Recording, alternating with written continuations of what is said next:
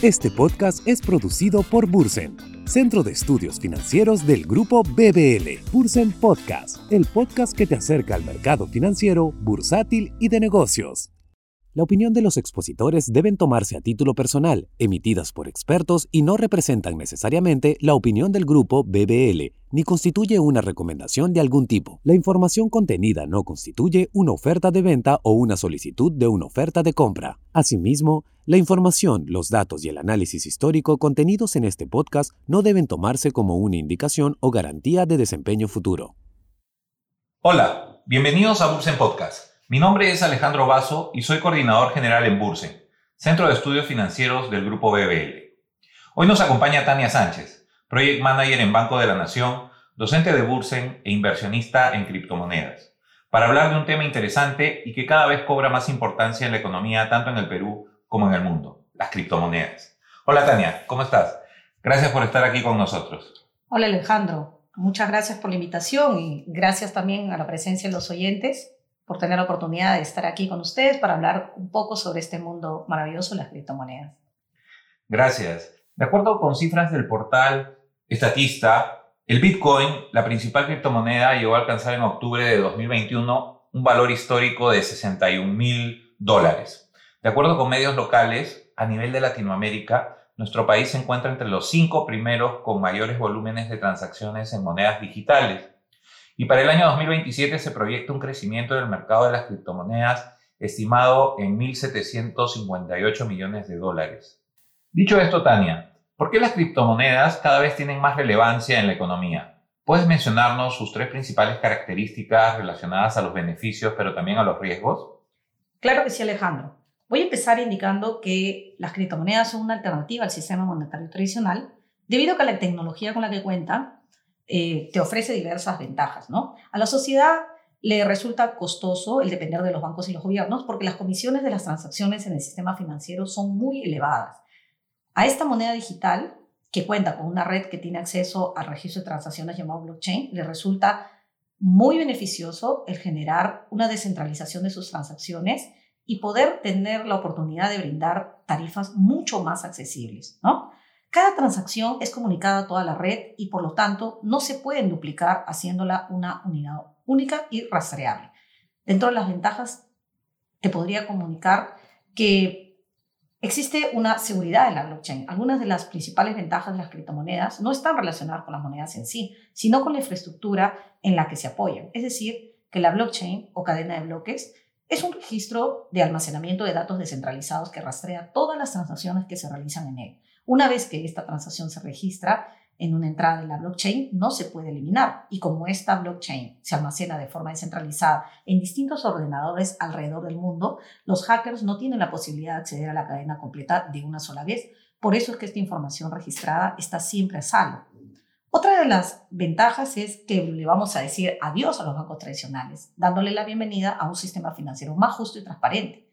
El sistema financiero gira en torno a intermediarios que se encargan de procesar miles de transacciones durante las recesiones, cualquier día común, eh, fines de semana, etc. Mucha gente eh, duda que esto fuera una buena idea. La blockchain y las criptomonedas representan una alternativa porque todo el mundo tiene acceso desde cualquier lugar, por lo que te permiten participar en los mercados financieros, realizar transacciones sin ningún tipo de intermediario. La inmediatez. Otra de las ventajas de las criptomonedas. Si tenemos, por ejemplo, clientes internacionales, esta modalidad de pago agiliza el proceso de cambio entre bancos que están en países que no dispongan de tratados entre sí y que tengan que pasar por un banco central, haciendo que los procesos de pago se retrasen varios días. Sin embargo, con la blockchain puedes generar transacciones en menos de un minuto estando sentado desde Perú, mandando a Jordania una transferencia de bitcoins en cuestión de minutos o segundos. Dentro de las eh, ventajas que particularmente me llaman la atención es que el mercado de criptos está siempre abierto, 24 horas. ¿Cuántos de nosotros hemos tenido que hacer pagos de nuestra tarjeta de crédito o de nuestros préstamos en días que no eh, trabajan los bancos regulares?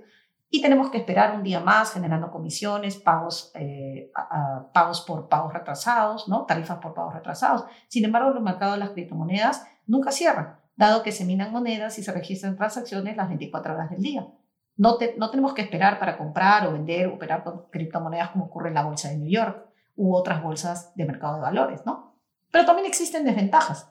Por ejemplo, voy a mencionar algunas. Para poder transaccionar con criptomonedas, tenemos que entenderlas y esto requiere de tiempo y esfuerzo. Si no eres un nativo digital, puede ser que el concepto de blockchain y criptos te resulte un tanto abstracto, ¿no? Entonces, tratar de invertir en algo que no entiendes representa un riesgo en sí mismo. Otro de ellos es que las criptomonedas pueden ser una inversión extremadamente volátil por, obviamente, y valga la redundancia, la volatilidad del precio de todos los tokens que actualmente existen en el mercado. Y una última sería la falta de regulación, que en varios países existen muchas directivas de la Unión Europea pendientes de aprobación y, por ejemplo, en Perú el proyecto recién se encuentra en revisión y pendiente de aprobación por el Congreso, ¿no? Gracias, Tania. Efectivamente es bien interesante que nuestros oyentes tengan claro cuáles son los beneficios, pero también los riesgos, como tú dices, de esta inversión en criptomonedas, ¿no? Ahora, ya que vemos que las criptomonedas son una realidad e incluso el futuro de nuestra economía, eh, la pregunta que te haría es si solo se puede generar rentabilidad invirtiendo en la compra de criptomonedas y su posterior venta, o hay otras alternativas de generar rentabilidad dentro del mundo del blockchain.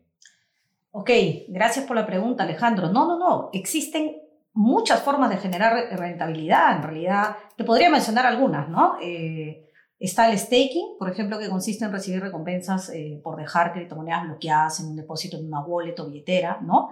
Eh, de la misma forma que podríamos hacer con, una, con una, un depósito a plazo, ¿no? Por ejemplo, en el mercado regular. O también, por ejemplo, podemos eh, ganar pago de dividendos por las criptomonedas o lo que se hace en este método es mantener bloqueadas las criptos en el monedero con el fin de ganar monedas adicionales por haber asegurado la red criptográfica. También tenemos otra opción, por ejemplo, ganar fracciones de criptomonedas en red de páginas como Brave, que es un buscador que lo que hace es eh, se pone en contacto con el, la empresa que quiere dar publicidad a través de su, de su buscador, ¿no? Y lo que hace es pagarle una fracción a la persona que visualiza su aviso. Y eso es algo que nunca pasa, ¿no? Cuando nosotros vemos comerciales eh, o propagandas, este, nos llenan de, de cookies la, la, página y nadie nos paga un centavo. En cambio, Brave te paga una fracción de criptomonedas a tu wallet por la visualización de los comerciales que tú estés aceptando. También tenemos Coinbase Earn, por ejemplo, que es una pseudo academia de criptomonedas. Cada criptomoneda que sale nueva al mercado eh, tiene un video de introducción, un video de inducción y eh, obviamente las personas que lo visualicen van a poner su dirección de wallet y les van a depositar una fracción de criptomonedas. También tenemos CryptoTap, que es una, una plataforma que subarrenda tu tarjeta, eh, tu memoria ¿no? de la computadora y te paga una fracción de criptomonedas porque utilizando tu computadora puede generar mayor minería ¿no? de criptomonedas. También está la red Steaming, que es un, como un Facebook, pero que a diferencia del Facebook, que no nos paga nada por publicar, nada por comentar, nada por compartir, nos paga una fracción de criptomonedas por hacer comentarios y tiene dos tipos de de, formas de pago. Una que es el Steam Dollar, que te paga a través de criptomonedas que puedes cambiar por dinero fiat, ¿no? O dinero regular. Y otro que es el Steam Power, que habla sobre la reputación de la persona que está compartiendo esta información. Es decir, que si hace un comentario, no es igual que haga un comentario yo en una red o que sobre un video o que le haga un clip, un clic Will Smith, ¿no? Que tiene mayor poder, ¿no? Su estimate power es más elevado que el mío, entonces te pagan más a tu billetera. Otra, otra forma es a través de los DeFis, que, que consiguen rendimientos de dinero mediante finanzas descentralizadas, ¿no? A través de la red de Ethereum, que forman todo un ecosistema financiero abierto en el que encontrarás activos digitales, protocolos, contratos inteligentes, etc. Y bueno, eh, ganar intereses mediante el depósito de criptos, mediante exchange como Binance, que da rentabilidades al depositar criptomonedas también, ¿no? Gracias, Tania. Ahora, el blockchain tiene diferentes funcionalidades, ¿no? Ahora, en el caso de las criptomonedas específicamente, ¿cuál es su principal relevancia o uso? Bueno, definitivamente la principal eh, eh, funcionalidad ¿no? que tiene la blockchain es el generar o la, capacidad que tiene de brindar seguridad a la red que soporta las transacciones de criptos, ¿no? Cual sea la criptomoneda que elijamos, un blockchain, obviamente eh, su razón de ser es brindarle seguridad.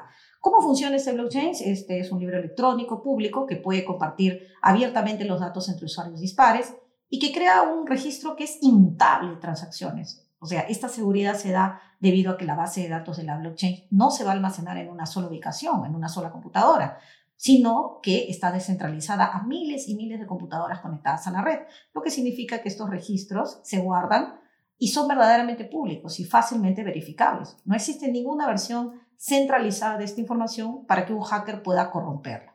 Está alojada por millones de ordenadores en simultáneo y sus datos son accesibles para cualquier persona de Internet. Gracias, Tania. Muy interesante este tema de las criptomonedas, pero ahora quisiera que pensemos en el Perú y la pregunta sería, ¿cómo vamos en el Perú? Eh, ¿Para qué compran criptomonedas los peruanos? Y a nivel de los comercios locales, ¿existen empresas que aceptan las criptomonedas como forma de pago? Sí, muy interesante esta pregunta también. Eh, bueno, de acuerdo con eh, algunas publicaciones que se han hecho en, diarios formales, ¿no? Porque, vaya, tenemos información por todos lados. El diario La República publicó eh, a, inicios de este año que el volumen de las transacciones con criptoactivos en el Perú ha subido 613% en los primeros meses ¿no?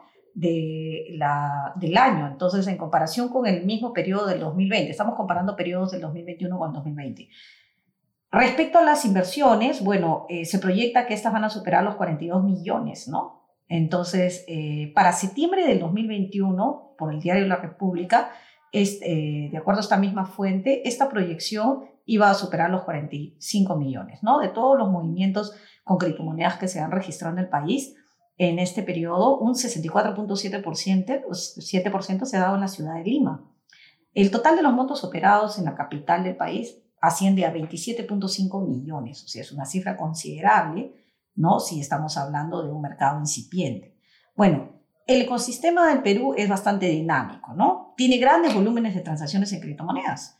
CoinMap, que es una aplicación donde tú puedes eh, ubicar comercios que, que, transaccionan con criptomonedas, muestra que más de 80 establecimientos comerciales aceptan criptomonedas como medio de pago, ¿no? Perú es el cuarto país de América Latina entre los primeros 20 países con mayor adopción de los criptoactivos del mundo, y eso es un dato que muchas personas no conocen, ¿no? Para este análisis, el exchange este, CoinMap ha tenido en cuenta, por ejemplo, operaciones con las cuatro principales criptomonedas disponibles, que son Bitcoin, Ether, Littlecoin y Bitcoin Cash, ¿no? Ahora, si me preguntas dónde puedo comprar o dónde puedo este, eh, utilizar servicios pagando con criptomonedas, te puedo mencionar algunas, ¿no? Por ejemplo, eh, en Lima está César Catering, ¿no? Puedes, puedes pagar parapente también en el Malecón Cisneros en Miraflores puedes pagar con, con bitcoins. Eh, hay una empresa que se llama Hemrock también, que, que vende joyas, decoraciones hechas en piedra, etc. Hay un, shopping center también, Infofafer, que, que, acepta el comercio con criptomonedas. También empresas de turismo, eh, eh, alojamiento, restaurantes veganos. En, en, el Cusco, sobre todo, hay, hay comercios que están apareciendo que aceptan muchas transacciones con criptomonedas, ¿no? Eso es lo que te puedo comentar. Qué interesante. Y, qué interesante el crecimiento que están teniendo las criptos eh, en el Perú.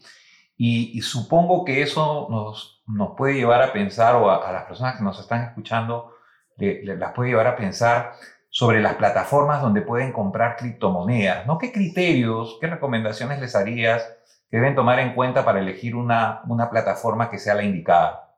Bueno, esa es una pregunta bastante importante porque la mayoría de personas que se animan a, transaccionar con criptomonedas no tienen ni idea de cómo hacer. Dicen, ah, qué complicado, Tania, ¿no? O sea, por favor ayúdame porque tengo miedo, tengo miedo porque no conozco. ¿Cuál será una plataforma formal, real o, será pues un phishing, ¿no? Entonces, lo primero que yo les puedo decir que tienen que tener en cuenta antes de, de abrir una cuenta en, una plata, en un exchange, ¿no? Es la reputación. Ahora, voy a hacer un paréntesis acá. ¿Qué es un exchange? Un exchange es una casa de cambios en donde yo adquiero criptomonedas con dinero fiat. Lo más importante es que tengo que hacerlo en una plataforma que acepte mi moneda, o sea, en este caso, la moneda del país, que son nuevos sol, que son soles, ¿no? Pero otro, otro tema que tengo que tener en cuenta es la reputación. Lo primero que tengo que saber es cómo está vista esta empresa en la sociedad muchos intercambios o exchange han estado involucrados en actividades nefastas, ¿no? hackeos, estafas, dejando a los usuarios en una situación que no es la ideal. Es importante que nosotros investiguemos sobre los diferentes exchanges. Hay que buscarlos en Google, podríamos poner el término scam y evaluar los resultados. También puede ser útil buscar lo que dicen del exchange en las redes sociales para ver si se han publicado quejas, ¿no? Otro aspecto importante es la seguridad. Tenemos que saber si es que esta plataforma trabaja con sistemas de seguridad 2FA, como doble factor de autenticación, ¿no? Que te manda la clave a tu celular o que te manda una, una clave o una, una, notificación de aviso de ingreso a tu cuenta, a, la, a, la, a tu cuenta de Gmail, etc., ¿no? Entonces, eh, otro, otro aspecto que tenemos que tener en cuenta es si tienen seguro para los fondos. Por ejemplo, ¿no? Eh, los usuarios también pueden saber si su exchange tiene o no seguro para los fondos. Algunos de estos exchanges tienen fondos para compensar a los clientes en circunstancias específicas como ataques de hackers, por ejemplo. Y, muy importante, saber que mi exchange me permite hacer transacciones con soles, porque como les estaba comentando al inicio, muchos de, los alumnos que, que, están en nuestras clases nos dicen, profesora, yo quiero eh, eh, abrir mi cuenta en Coinbase. Sí, pero en Coinbase te permite comprar no te permite vender o, tiene ciertas restricciones en los países. En Estados Unidos está al 100% habilitado, mientras que en Perú está medianamente habilitado. Hay algunos exchanges que no trabajan con soles, que solamente trabajan con dólares, y otros, a pesar de que trabajan con, con dólares y tú puedes utilizar tu tarjeta de crédito, tiene que ser de un banco americano. O sea, lo tienes que hacer desde una, una plataforma americana con una cuenta bancaria americana. Entonces hay que tener en cuenta esas situaciones, ¿no? Otra eh, importante son los precios de las criptomonedas.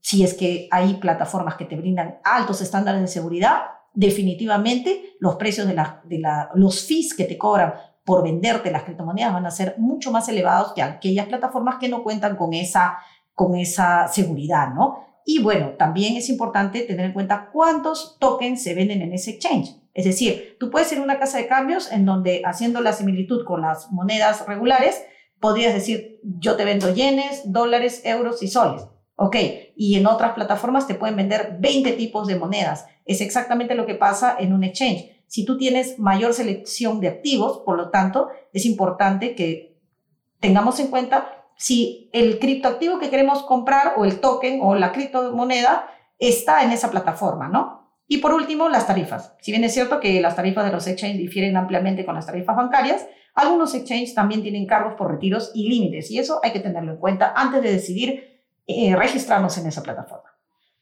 Gracias, Tania. Qué importante es investigar, ¿no? Investigar antes, antes de, hacer este tipo de, de inversiones. Estás escuchando un podcast de Bursen, el podcast que te acerca al mercado financiero, bursátil y de negocios. Yo quería regresar a un tema que, mencionaste al inicio de este Bursen Podcast relacionado con la regulación y preguntarte cómo ves la regulación de las criptomonedas a nivel general en el mundo y específicamente en el Perú y cuáles crees que son los retos en el Perú que enfrentan los reguladores con el fin de normar las criptomonedas.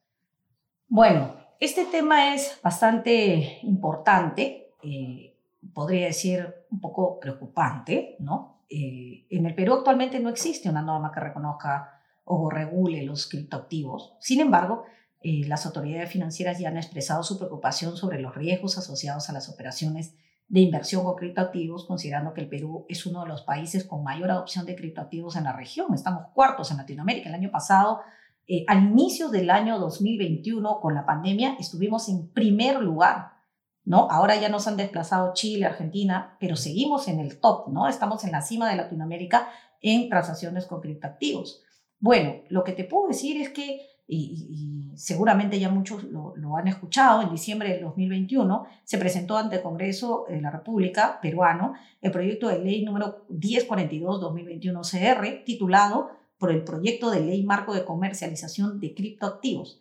Este proyecto de ley propone una serie de medidas regulatorias para el mercado de criptativos. Pero si hablamos de, retos, ¿no? ¿Cuáles son los retos a, los cuales está, se enfrenta este proyecto? Porque vamos a hablar un poco más al respecto más adelante, ¿no?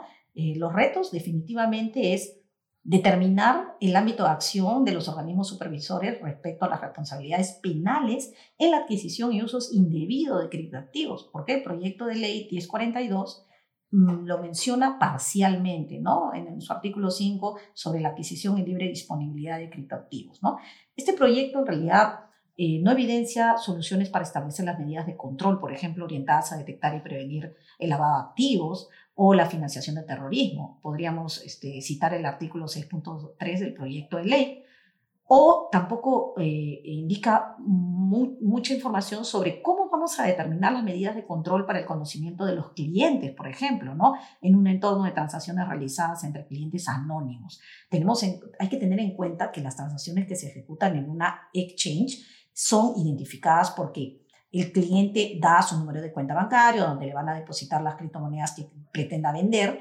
Sin embargo, en la blockchain las transacciones son completamente anónimas. No la hace de Tania a María o de María a Tania. Estas transacciones se hacen a través de un código criptográfico que está encriptado, que te muestra que es un usuario X en Perú versus un usuario X en China. Entonces, nosotros tenemos que conocer a nuestro cliente justamente en este entorno de transacciones de clientes anónimos. Finalmente, te podría decir que otro de los retos es que actualmente existen posiciones diferenciadas entre los organismos reguladores respecto a la regulación de criptoactivos. Se requiere que todas estas partes, o sea, los participantes, acepten la designación y estén de acuerdo con los términos contenidos en el proyecto. Por ejemplo, te comento que en las disposiciones complementarias y finales únicas del proyecto se requiere la creación de una comisión multisectorial para elaborar el reglamento de, esta ley. ¿Y qué te pide este proyecto? Que exista eh, un trabajo en conjunto de un representante del Banco Central de Perú, que tiene que presidirlo, un representante de la SMB, de la Superintendencia de Mercado de Valores, un representante de la SBS, un representante de la Secretaría Nacional de Gobierno Electrónico e Informática, ONGEI, un representante de las entidades del sector privado que ofrecen el servicio de uso e intercambio de criptoactivos, ¿no? Y obviamente a diciembre de 2021 ninguna de las partes se ha puesto de acuerdo. O sea, actualmente ya han habido manifestaciones de dos organismos que rechazan esa designación. Entonces, esto lo vamos a conversar más adelante, pero hasta aquí me voy a quedar.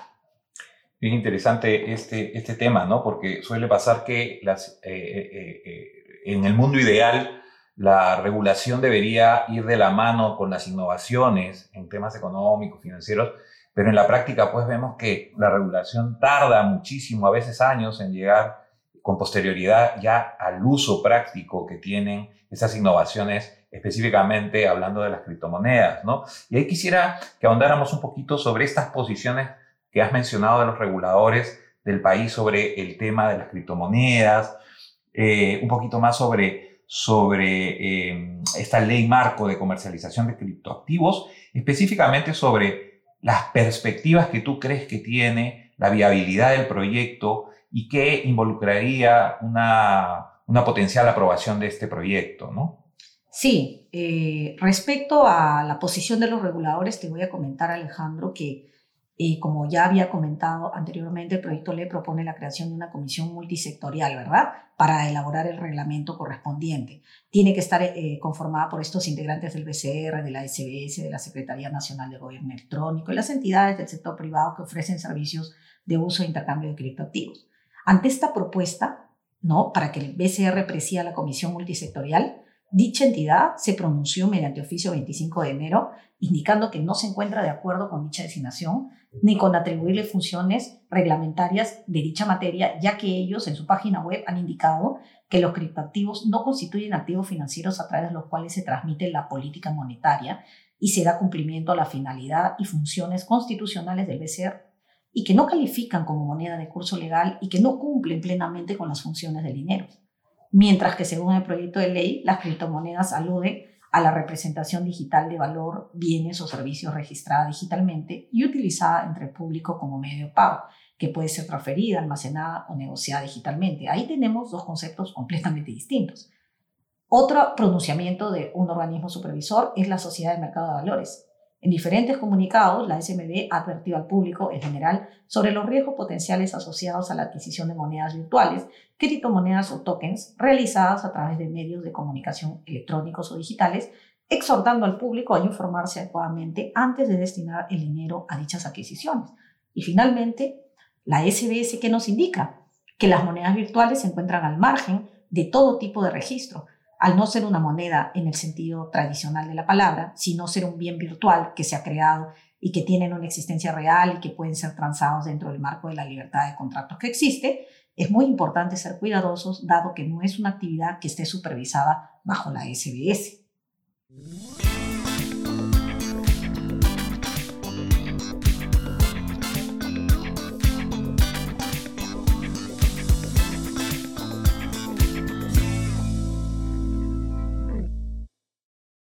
Bueno, Tania, ahora entramos a la segunda parte del episodio de hoy, donde nuestra comunidad de seguidores ha dejado sus consultas sobre el tema. Y para esta parte hemos seleccionado una de las preguntas. La pregunta es de Julio Galindo, quien desde Facebook nos consulta, ¿las criptomonedas generarán cambios en el sistema financiero como lo conocemos, específicamente en el sector bancario? Claro que sí. Muchas gracias a Julio por su consulta. Y bueno, al respecto les puedo decir que definitivamente eh, el, sistema, el nuevo sistema económico de criptomonedas ha generado una disrupción en la forma en cómo ejecutamos las transacciones día a día. Nuestras transacciones eh, que antiguamente o actualmente las, las ejecutábamos a través solamente de los bancos. El principio de inmediatez que tiene eh, la blockchain, es decir, que está 24 por 7, 365 días al año, la disponibilidad que que a la cual nosotros podemos acceder con, las, con la blockchain, con esa tecnología, hace de que los bancos se queden relegados. Y si no voltean sus ojos hacia esta nueva capacidad que tiene esta tecnología, obviamente que esa brecha va a ser cada vez más amplia y va a alejar a los usuarios que hoy por hoy son clientes del sistema bancario. También hay otro tema importante a considerar que son las comisiones. Esta tecnología te permite contar con comisiones muy bajas porque la tecnología así se lo permite. Y otra, eh, la seguridad del ejecutar las transacciones en una cadena de bloques abierta, con código abierto, en donde la información es replicada en cada uno de los nodos que están descentralizados a nivel mundial, hace de que un banco actualmente que podría cerrar sus puertas de la noche a la mañana, como hemos visto, no muy frecuentemente, pero hemos visto que existe, eso sea imposible de hacerse a través de la tecnología blockchain. Entonces, definitivamente tiene que existir una mirada de los bancos hacia estos beneficios, eh, así como las finanzas descentralizadas que están hoy por hoy este, muy, muy presentes en, en muchas áreas eh, financieras, ¿no? Están ejecutando ya bancos eh, contratos inteligentes a través de, de DEFIs, están a, trabajando con blockchain. Si bien es cierto, no han aceptado completamente los tokens, no venden ni compran tokens hasta el momento, pero sí están utilizando muchos bancos del mundo este tipo de tecnología, ¿no? Así que es muy importante que tengamos en cuenta que esto es el, el, el futuro corto, ¿no? Sí, sin duda, sin duda creo que hay un movimiento hacia, hacia ese tema por parte del sector financiero, ¿no? Y prueba, prueba de ello probablemente esté en el hecho de que antes era muy raro ver noticias sobre criptomonedas en la prensa financiera especializada y hoy día no, casi no hay día en que no leamos alguna noticia que esté vinculada con criptoactivos y criptomonedas. Quiero agradecer a nuestra comunidad por sus preguntas y alentarlos a que nos continúen haciendo preguntas para nuestros futuros Bursen Podcast. Este podcast es producido por Bursen, Centro de Estudios Financieros del Grupo BBL. Bursen Podcast, el podcast que te acerca al mercado financiero, bursátil y de negocios. Bueno, Tania, me gustaría que ahora podamos hacer algunas reflexiones finales sobre el tema del, que, estamos conversando. Y te preguntaría, ¿qué consejos le darías a las personas que están operando ya en criptomonedas y aquellas que tienen interés en ingresar a este mundo, eh, sea para hacer inversiones o para generar pagos de cara a los cambios regulatorios que se vienen? Ok, Alejandro, claro que sí. Bueno, lo primero que yo podría recomendar, y en base a mi experiencia, porque he ido progresivamente eh, aprendiendo desde, desde cero, ¿no? Este, ya tengo siete años en este, en este mundo maravilloso de las criptos, y lo primero que debe hacer una persona que quiere invertir en criptomonedas es informarse. Informarse e invertir muchísimo tiempo en estudiar. Mucha gente que dice, ¿cómo es que sabes esto? No, es que no lo sabía. La mayoría de la información en criptomonedas está colgada en la web en sitios que nosotros tenemos que identificar si son fidedignos o no. Y eso lo vamos a hacer con la práctica. hay que invertir muchísimo en conocimiento y también hay que generar una inversión responsable, identificando cuáles son los aspectos importantes legales que se están dando en el país en donde estamos viviendo. No, es igual estar haciendo transacciones en Perú que estar en, en, Bolivia, en donde están eh, completamente bloqueadas, ¿no? O hacerlo en Estados Unidos, donde en diferentes estados pues tienen diferente tipo de regulación para ellos, ¿no? Eh, hay que identificar bien cuál es nuestra necesidad. ¿Qué queremos hacer con las criptomonedas? ¿Necesitamos las criptomonedas para transferir dinero porque nuestros familiares están en, en un país lejano? ¿Nos sirve simplemente ese principio de de, transferencia internacional, universal. Eh, queremos eh, hacer staking, queremos eh, holdear la, criptomoneda para ganar con el diferencial del precio, con el split.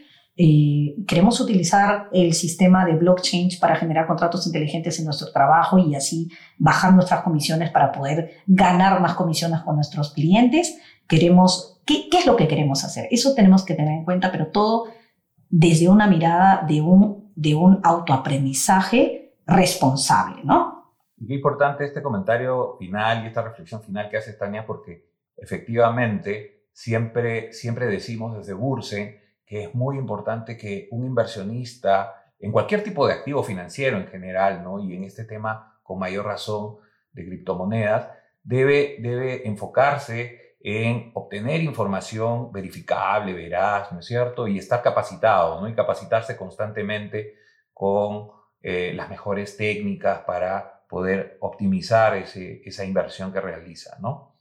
Bien, Tania, finalmente y para terminar el episodio de hoy, me gustaría que podamos hacer una pequeña dinámica que consiste en que te voy a plantear una frase o una palabra y tú me tienes que responder la primera palabra o frase que te venga a la mente. ¿Estás de acuerdo?